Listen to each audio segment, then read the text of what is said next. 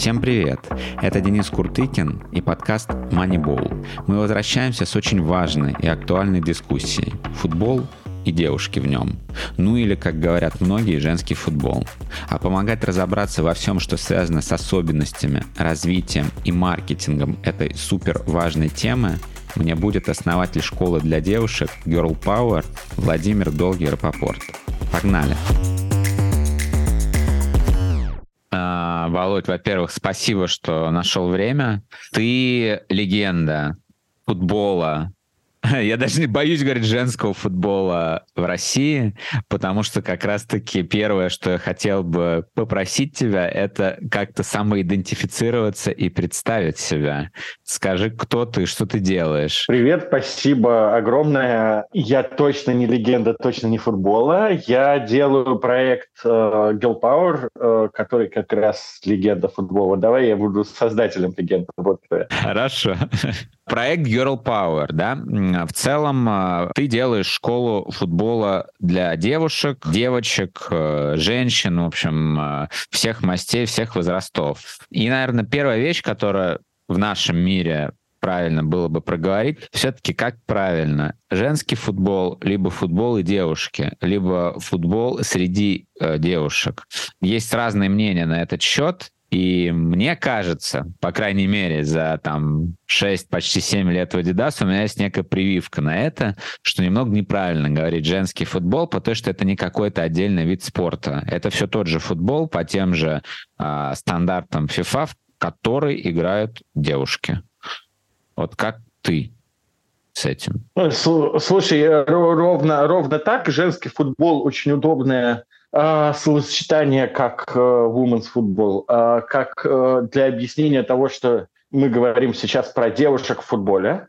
Если мы научимся так воспринимать это словосочетание, оно очень в этом смысле удобное. В смысле, оно короткое. Вот. Но этому словосочетанию нужно пожить еще сколько-то немало лет. Вот. Потому что сейчас э, воспринимается так, что есть как бы вот. Женский футбол – это какой-то свой вид спорта. Есть мужской футбол, обычный наш, нормальный. Вот. Вот они пусть там в свой играют, а мы здесь, значит, вот. И это, конечно, полный бред, потому что футбол один и тот же. Никакой разницы нет, как нет разницы в теннисе, в беге, да где угодно. Вот. Нигде не говорят женский теннис, я, по крайней мере, не припомню. А, нет, ну они же называются там WTA, да? Да, вот. но это скорее ассоциация, я имею в виду в обиходе, вот как бы среди болельщиков нет такого, есть как бы, да, там сегодня играет, я не знаю, Маша Шарапова и Сирена Уильямс, а никто не называет это женским теннисом. Ты выдал свой возраст. А, вот выдал, но на самом деле я слежу, Ига Швентек, это очень хорошо. Короче, да, Эм,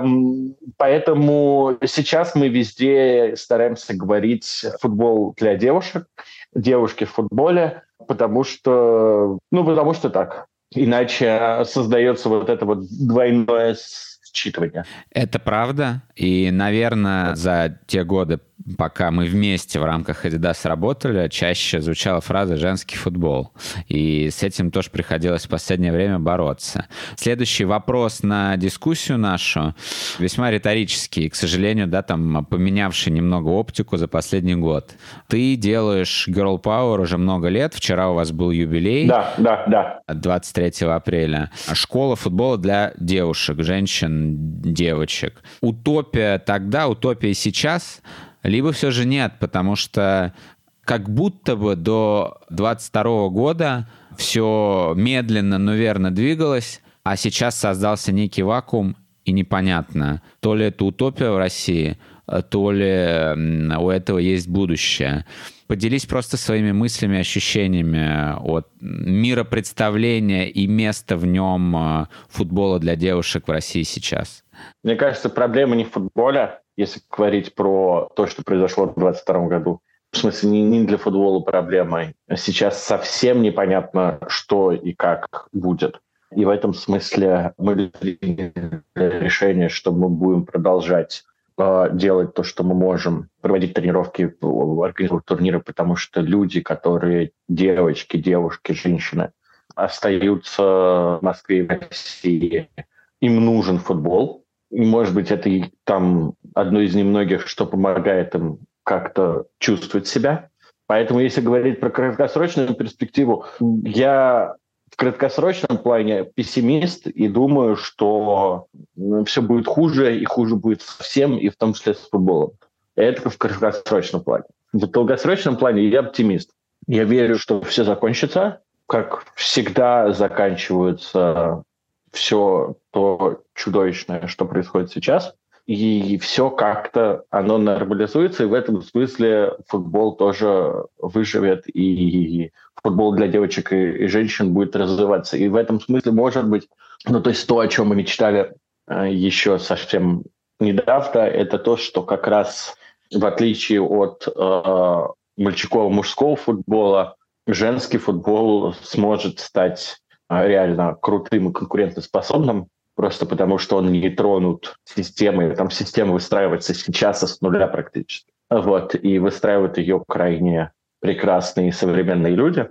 Вот, и была надежда на что-то прекрасное, эта надежда сохраняется. А, я тоже очень верю, что все будет лучше сравнивать, конечно, там 21 год и сейчас немного неправильно, но что вижу я, да, то есть периодически появляются футболистки русские, которые едут за рубеж.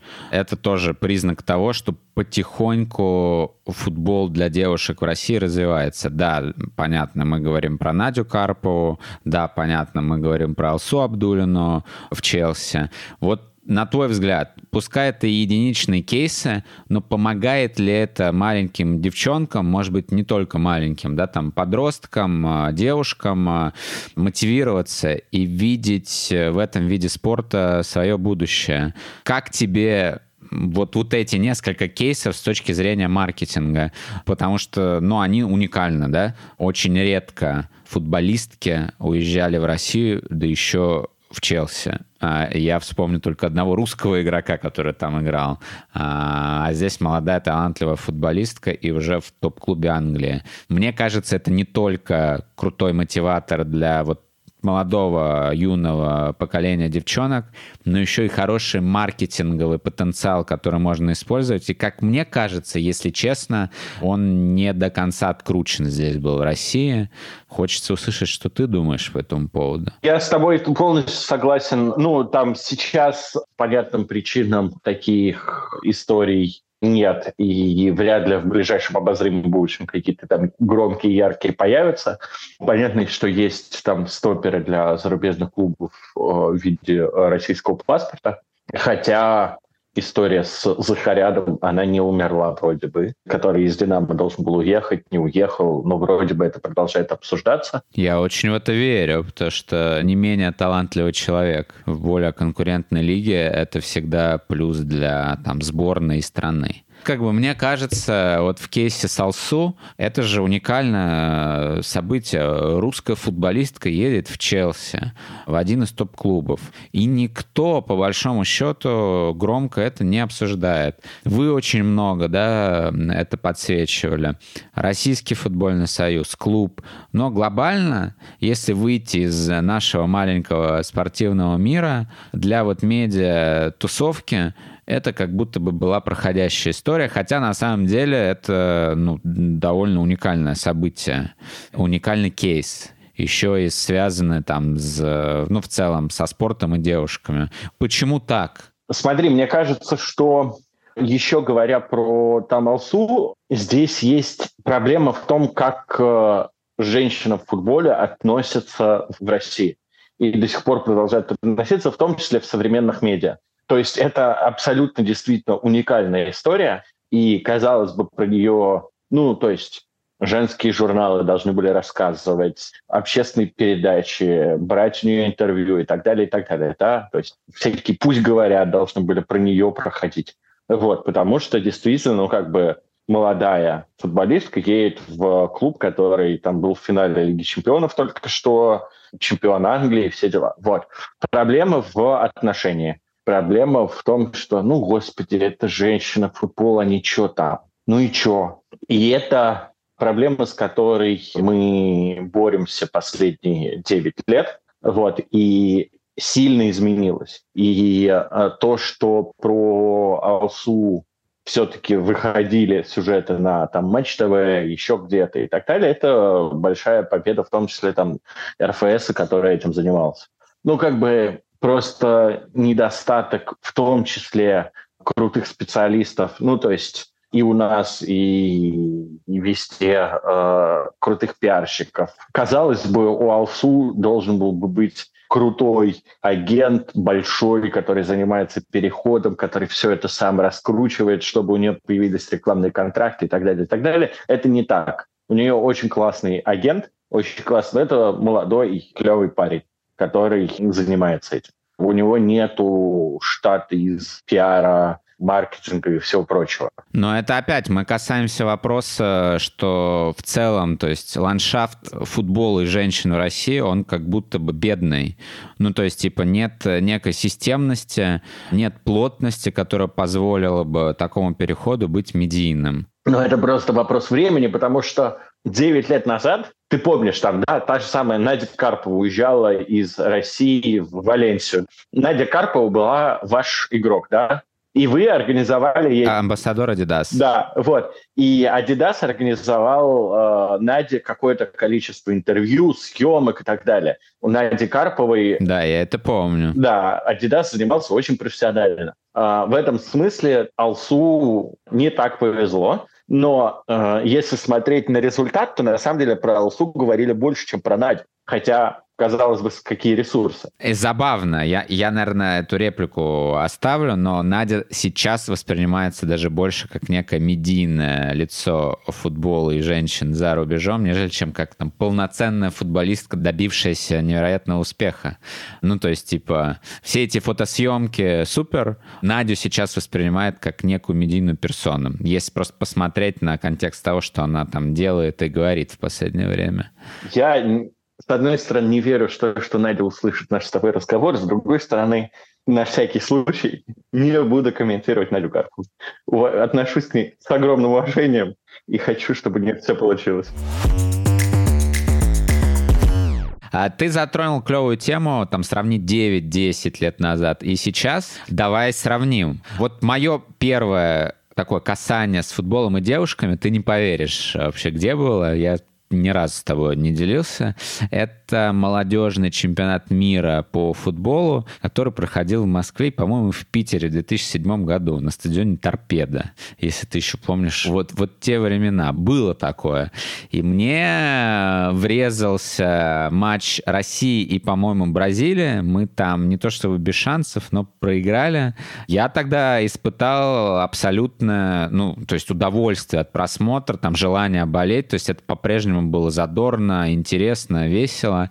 И следующее мое большое касание с футболом и девушками случилось уже в Adidas почти через 10 реально лет. Огромное время прошло, и никакой связи у меня не было, хотя я по-прежнему смотрел футбол, любил его и следил. Мне кажется, изменилось многое, но я как болельщик эти 10 лет не видел.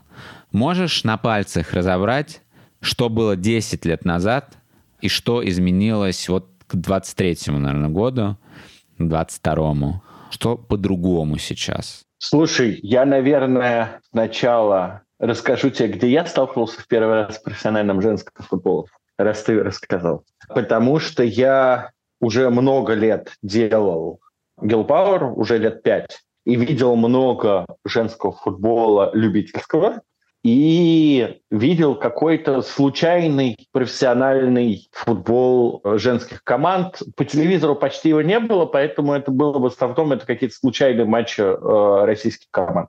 И главная проблема в том, что когда ты смотришь любой футбольный матч, даже если это какие-то крутые клубы играют, а ты не знаешь никого на поле, и тебе в целом все равно, кто выиграет, то это в целом достаточно скучное и не очень увлекающее зрелище. И понятное дело, что женщины медленнее, чем мужчины. Но они физически просто иначе развиты. Давай, просто один факт, который как бы все это ну, да. сводит к другому не качеству футбола, а к картинке. Это нормально, как и в любом другом виде спорта. В теннисе женщины также физически менее одаренные. Это ну такая физиология, это нормально. Если ты помнишь одно из интервью Даши Касаткина и Андрея Рублева, Пескова, она там честно я боюсь наврать, но она честно сказала, что пару геймов она, возможно, возьмет, но это максимум, то есть даже на пике. То есть в этом нет ничего такого. Смотря легкую атлетику, 100-метровку среди женщин, ты понимаешь, что они не бегут за 10 секунд. Но это по-прежнему круто. Смотри, а, я не считаю, что это важно. Я говорю про то, что когда ты включаешь э, случайный матч по телевизору, и там играют не топ-команды. Ты не знаешь, кто и как играет. Я, на самом деле, отвечаю вообще не, не на твою реплику, а на какую-то свою, про которую задумался, но сорян. Значит, ты видишь часто не очень качественный футбол. Кто бы там ни играл, женщина или мужчина. Так вот, впервые профессиональный футбол женских команд я увидел случайно более или менее, попав на финал э, чемпионата Европы который 2019 года он проходил в Голландии, и в нем играла Голландия, Нидерланды против Дании, кажется. И голландки выиграли, мы все топили, естественно, за Голланд, потому что это было в Голландии, там весь стадион был голландский. Вот, и э, это было дико круто. И в тот момент, потому что до того момента я считал искренне, вполне себе, что до 2019 года, то есть 4 года, я считал, что футбол, ну, это как бег. Если мы говорим про женские команды, что на любительском уровне массовый спорт – это классно, а профессиональный бег, ну, особо никому не интересен. Но ну, в том смысле, что кто знает этих бегунов, да? Особенно если говорить про марафонцев, да? Ну, вот кто-то побеждает в Нью-Йоркском марафоне, кто-то побеждает в Московском марафоне. Этих людей, ну, знает очень узкая профессиональная прослойка. Вот, при этом все бегают. И я думал, что футбол, он будет жить примерно по таким же правилам. Но увидев то, что происходило там, я понял, что это я идиот, и все вообще не так. И как раз возвращаясь к теме, что изменилось? Изменилось уровень профессионализма, потому что тогда на поле играли молодые девчонки, им было по 20-25 лет, и они играли очень круто. А изменилось за 10-15 лет, собственно говоря, уровень то, как тренируют девушек. И в мире, и в России. И в мире, и в России. И в России, собственно говоря, ну, как бы Алсу – это продукт плюс-минус новой истории, да, она молодая, да, а, но в России это только-только начинается. А, в мире, если мы говорим про Европу, это уже получше, но все равно это все еще не то, как у мужчин, это не разные миры. Вот. И девочек стали тренировать всерьез. Если раньше девочек тренировали по остаточному принципу, вот есть тренер Вася, как бы он ни на что не годится, ну, пущай девчонок идет тренирует. Ему даже не нашли юношескую команду. Да, ему вообще ничего не нашли, да. Вот. Ну, вот как бы э, мы знаем такого тренера-мужчину в российской суперлиге. Не будем показывать пальцем. Вот. Постепенно это стало меняться. Э, стали приходить в первую очередь э, сильные женщины-тренеры, мужчины-тренеры, и это стало незазорно. Да? Сборная России сейчас тренирует Красножан. Да, это человек, который, ну, как бы повидал на своем веку. Да, сборную Франции, посмотри, возглавил человек, который сотворил сенсацию на, на чемпионате мира в Катаре, да, со сборной Саудовской Аравии. То есть это, в принципе, престижная, нормальная работа. Постепенно ею стало или становится все еще, но да, ну, как бы понятное дело, что при прочих равных ты, наверное, все еще как тренер выберешь то, где больше денег, внимания и медиа, но это постепенно смещается. Вот. И дальше это то, что происходит будет происходить. И это уровень футбола, который уже ну, как бы, вот ты смотришь, вот я смотрел пару дней назад, как Челси с Барселоной играли полуфинал, э, кажется, полуфинал... Лиги чемпионов? Лиги чемпионов, да. Вот. Про в этом году в Эндховене, насколько я помню, пройдет. Да. Сейчас этой темы тоже коснемся, как круто отыгрывают э, спортбренды а, предстоящие большие финалы и турниры. Иногда круче, чем мужские. Это удивительно. Вот. Ну вот я смотрел, и если сколько-то лет назад я бы смотрел и думал, блин, ну, девчонки, давайте, старайтесь, у вас получится с точки зрения, что это был бы мой взгляд не как я смотрю мужскую команду Челси, да, когда я там, э, если я недоволен, то я недоволен конкретными игроками, конкретными тактическими решениями, там, тренером я недоволен. Президентом. Президентом, да. А, раньше я смотрел, ну, как бы в матчи женских команд и думал, ну, давайте, старайтесь, молодцы, класс. Вот. А сейчас я смотрел и думал, ё-моё, ну, в смысле, ну, что там трейдер делает? Ну, какого хрена они так играют? Почему так, как бы, пассивные без зуба? Ну, ну сколько можно их закидывать на кэр? И это футбол. Вот. И в этом смысле это то, что как раз произошло. И вот все эти новости, уже всем надоевшие, что матч там Атлетика, Барселона собрал 35 тысяч зрителей, а матч Челси, Тоттенхэм собрал 47 тысяч зрителей и так далее, они всем уже надоели, потому что на самом деле все, это произошло. Это не новость, то есть это уже происходит с определенной степенью регулярности. Да. А, смотри, я еще хочу подсветить одну важную вещь, которая, на мой взгляд, за последние годы в лучшую сторону начала меняться. В российском футболе хоть и много проблем, их там не скрывают в том числе, но футбольный союз тоже начал э, проявлять некую инициативность и пытаться подсвечивать футбол девушек. Да, ты вспомнил кейс Салсу и там желание РФС широко об этом рассказать. Наверное, круто, что появилась Суперлига, да. Союз всячески старается инициировать там появление женских команд у больших топ-клубов. Мне кажется, это все равно плюс. То, что ее показывают, это круто.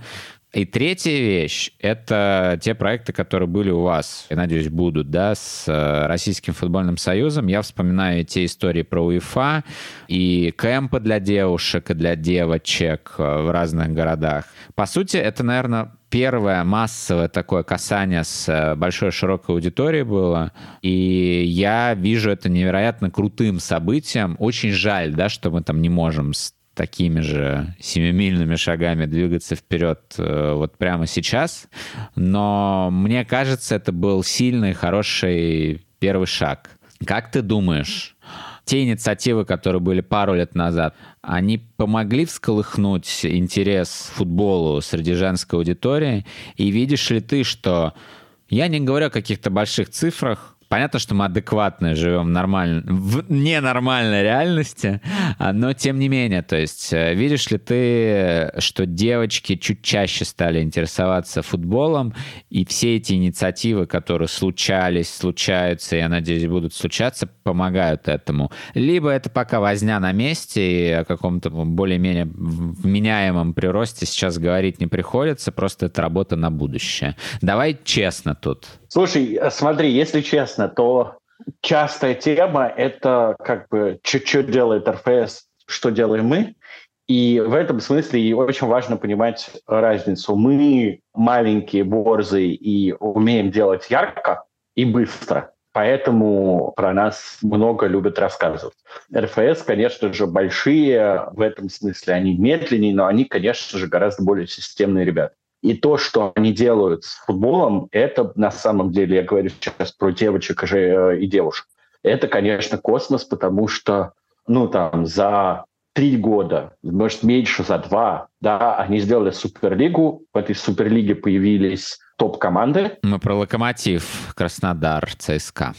Локомотив, Краснодар, ЦСКА, Динамо, Зенит, Рубин. Спартака нет. Спартак будет. Спартак объявил, что создает команду молодежную еще, и после этого создаст, конечно, команду взрослых. Спартак будет, все будут, и это уже чемпионат, в котором ты не смотришь не какие-то две команды, которые ты не знаешь вообще кто, зачем, да, и, и названия которых тебе, как не специалисту, да, просто случайному зрителю, включившему телек, ничего не, не дает. А ты видишь матч там, да, ЦСКА «Зенит». Плохо ли? Да офигенно. Это э, раз. Два, эти матчи стали показывать по Матч ТВ. Это важно с точки зрения маркетинга и популяризации. Это, ну, это просто космос. Ну, в смысле, два года назад, представьте, что это будут показывать по Матч ТВ в прайм-тайм, в хорошем качестве, все зашибись с комментаторами и так далее. Но этого нет. И с а, девочками та же самая история. Я фанат этого, огромный фанат проекта, проект про Telegram-бот, а, обучающий учителей физкультуры. Они делают его два года подряд. Ну, я счастлив, что нам получилось быть э, там небольшими консультантами этого проекта и помочь в нем. Но в целом это целиком их проект, который они сами придумали, сами сделали, очень крутой. Там тысячи учителей физкультуры прошли этот год, сотни запустили секции для девочек у себя в школе. Теперь тысячи девочек занимаются. Я могу путать цифры, они все опубликованы, но порядки такие. Как минимум знают о футболе и с ним э, повзаимодействовали, что немаловажно. Нет, более того, они теперь начали ходить в футбольные секции, которые появились у них в школе, которые делает их физрук. И это очень круто, это первый шаг. Ты начинаешь ходить в футбольную секцию в школе, у тебя что-то получается, ты идешь в секцию городскую, ну и дальше, понятное дело, пирамида роста, вот это все, молодежные сборные. Россия на чемпионате мира. Мира, Россия на чемпионате мира, Челси, личный контракт, Кубок Лиги Чемпионов, все прочее. Вот. И, и это проект, который при сравнительно небольших затратах, который как бы берет и вовлекает реально тысячи девочек. Это очень крутая история. Другая история — это проект, который мы являемся партнеры. Это проект фестивалей в игре, в который за лето в десятках городах тоже тысячи вполне себе девочек, единицы, но тысячи, единицы тысяч. Девочек приходят и, ну, как бы первый раз сталкиваются с футболом, участвуют, играют и все прочее. Этот проект более как раз про вовлечение, про медийность, да, то есть он про то, чтобы нормализовать отношения родителей, а, изменить отношения футбольных школ к, к тому, как надо вовлекать девочек. Вот. Но он тоже крайне-крайне крутой и прекрасный. Вот. Таких проектов UFL и так далее, они делают просто э, как бы как любая большая структура, не очень хорошо умеют про это рассказывать и подсвечивать. Вот, поэтому иногда кажется, что все очень медленно и плохо. Но на самом деле, вот в случае именно с девочками и женщинами в РФС все очень-очень круто, и мы прям гордимся. Надеюсь, что вот в связи с тем, что ты сказал, мы увидим сборную России на следующем чемпионате мира, а пока поговорим о грядущем, который уже через несколько месяцев пройдет в Новой Зеландии Австралии. Что меня впечатляет, да, про маркетинг. Впервые, наверное, за долгие годы я увидел, реально увидел, что большие бренды бренды вложились в чемпионат мира среди девушек сильнее, чем в мужской. Почему я так думаю? Достаточно взглянуть на то, какую красоту сделал Adidas тот же для женских сборных. И для сборной России он тоже планировал сделать нечто подобное. К сожалению, мир этого уже не увидит, но мир видит великолепные формы тех сборных, которые будут играть в Adidas на ЧМ. На мой личный взгляд, то, как это было сделано, и качество самих форм, дизайн, маркетинг вокруг них. Невероятная работа проделана. По моему личному мнению, это было лучше, чем для мужского чемпионата мира. Креативнее точно. Для меня это большой знак того, что бренды готовы вкладываться в футбол и девушек не просто для того, чтобы проиграть и проговорить э, повестку, но видят в этом огромный потенциал в будущем. Потому что разработка одного комплекта формы занимает очень много времени и очень много денег. Это вот первый момент, который мне дико понравился за последние месяцы. А второй, он тоже касается отчасти чемпионата мира, но очень сильно перекликается и с Лигой чемпионов. Посмотри, какое внимание, опять же, к продукту на этих турнирах. Мячи, э, способы презентации, что с Индховеном, что с доставкой вертолетом мяча в Австралии и Новой Зеландии то, насколько они необычные, креативные. То есть этот продукт хочется покупать и им играть вне зависимости от того, для кого он был сделан. Я честно признаюсь, что я искал те же самые джерси по Европе, когда там был в последний раз, но, к сожалению, не нашел их. Но если бы я нашел, я бы обязательно купил, потому что это круто, это произведение искусства. У меня какие-то невероятные впечатления вот за последние месяцы от того, как Adidas и Nike на самом деле реально соревнуются, они отбывают номер для того, чтобы сшить очередной комплект э, формы для условной сборной Франции. Что ты чувствуешь, э, видя и занимаясь футболом и девушками там не первый год, что наконец-таки бренды делают э, такие крутые креативные вещи? А, ну, во-первых, то, что сделал Adidas, это действительно какой-то космос для всей истории создания формы. Вот. И они, конечно, дико крутые в этом смысле. Вот. Но на самом деле это как... Я на это смотрю как на ну вот лавину, которая сходит с горы. Она еще не очень большая, но шансов не стать большой у нее уже нет. Ты все, ты просто наблюдаешь за прекрасным, да, ты уже, ты просто стоишь и наслаждаешься зрелищем.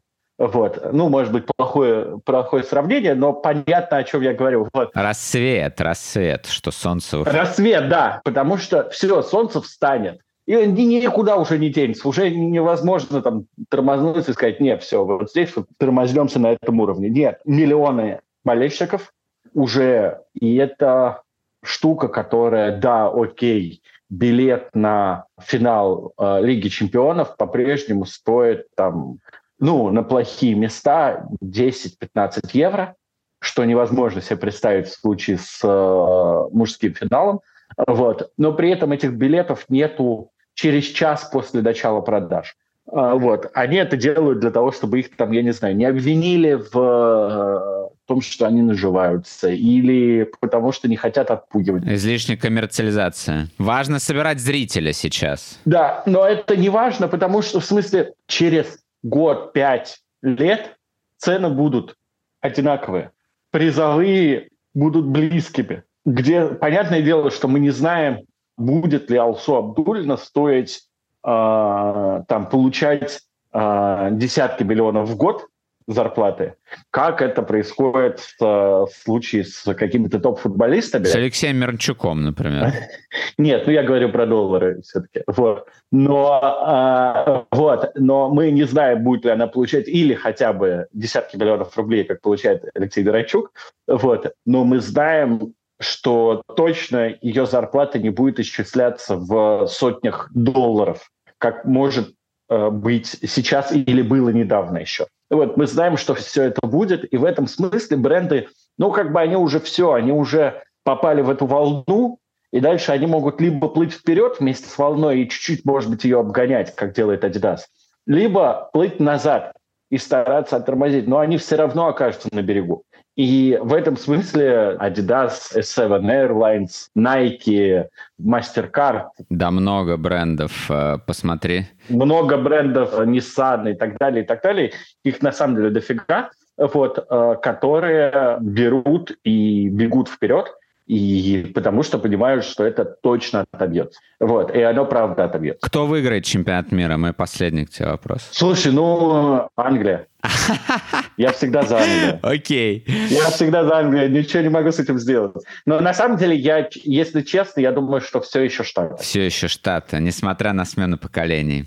Ну, хорошо. Да, а, они, это будет их какой-то последней лебединой песней, но там как бы, ну, в смысле, Испания, которая целиком практически играет в Барселоне. Франция, Япония, Нидерланды. Англия, Франция, Германия, Нидерланды, Швеция. да, они все дико сильные.